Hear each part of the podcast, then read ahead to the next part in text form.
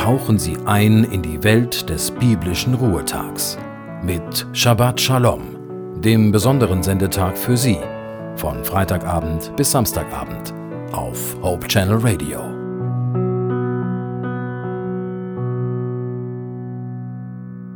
Manchmal werden viele Worte gemacht. Es gibt doch tatsächlich Leute, die bringen eine große Anzahl von Worten hervor. Aber der Inhalt ist meist nicht so wesentlich.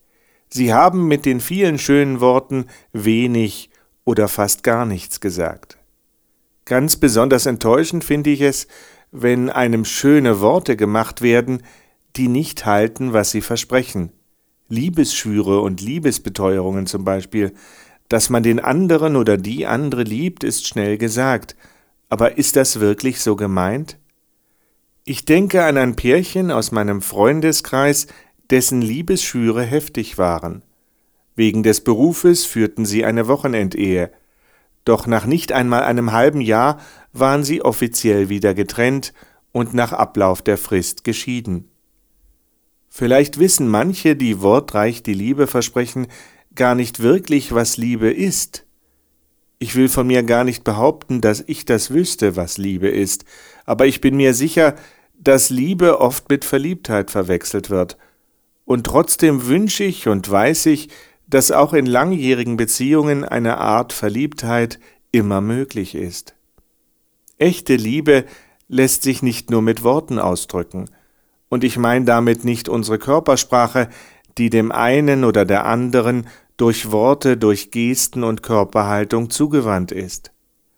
Liebe ist eine Grundhaltung, eine Willensentscheidung, wie wir anderen Menschen begegnen wollen.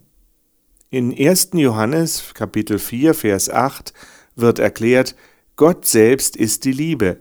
Da heißt es, wer nicht liebt, der kennt Gott nicht, denn Gott ist die Liebe. Der China-Missionar James Hudson Taylor begegnete den Menschen in China nicht in typischer Missionarskleidung. Er wollte den Menschen in ihrer eigenen Haartracht und in ihrer eigenen Kleidung begegnen.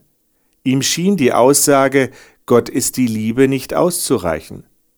Gott ist handelnde Liebe, meinte er, handelnde Liebe, wohl die überzeugendste Art, seine Liebe zu zeigen. Eigentlich formulierte James Hudson Taylor damit nur um, was Johannes bereits in seinem ersten Brief in Kapitel 3, Vers 18 schrieb.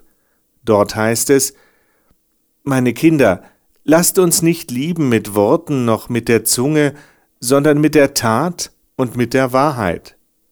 Ich wünsche Ihnen, dass Sie möglichst an dem bald beginnenden Sabbat viel erleben oder geben können von der handelnden Liebe Gottes. Einen gesegneten Sabbat wünscht Ihnen Ihr Joachim Lippert.